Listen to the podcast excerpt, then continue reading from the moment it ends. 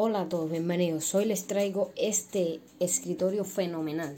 Es un escritorio llamado Qtile, hecho en Python, que es lo que lo hace fenomenal, porque está hecho en un lenguaje de programación que se compila a la hora de ejecución, por lo que lo haría lento, pero no, es que este escritorio va de lo mejor.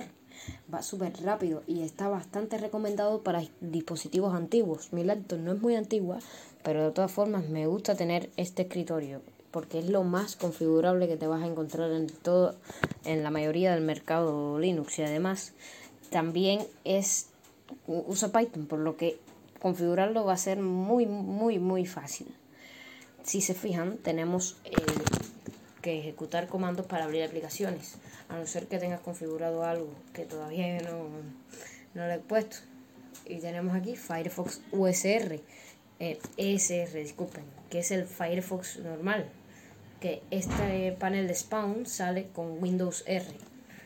Ahí tenemos que esperar a que abra y si, como ven ya me abrió.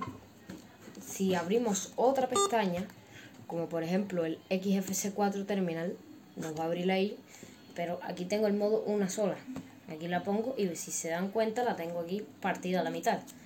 Y con Windows Shift puedo, con L, K, J y H puedo modificarlas. También tenemos Windows Control, en el caso, claro, de los teclados que tengan Windows, si no es Super Control. Y cogemos y podemos, con las mismas teclas, configurar, el, configurar la posición. Si se fijan, también tenemos los paneles que son bastante configurables.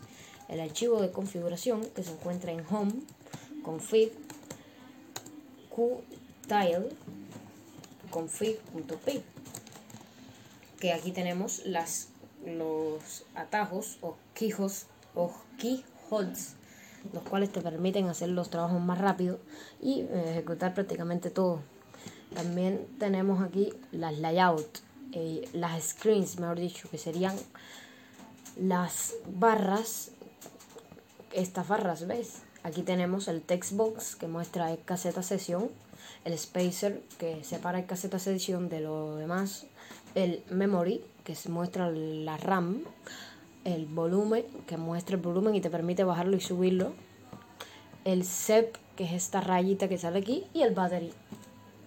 También tenemos el predeterminado del que es el current layout, que sería esto, el grow box, que serían estos numeritos, el prompt, que sería lo que sale aquí, el spawn, el window name, que es esto que sale aquí, el short, que todavía no descubro para qué es, C-Straight, que serían estos, y reloj y Quake Exit.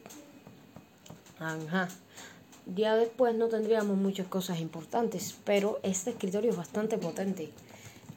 Ahora también tenemos la página de configuraciones docs.qtile.org que nos muestran cómo instalarlo, configurarlo, arreglar problemas, los comandos de shell, las extensiones que se encuentran en el paquete, las, los hooks que se encuentran en el paquete, las layouts que se encuentran en el paquete y los widgets que se encuentran en el paquete. De todas formas, si no eres programador, en el, en el repositorio oficial puedes encontrar información de cómo instalar temas y algunos temas extra que hace la comunidad.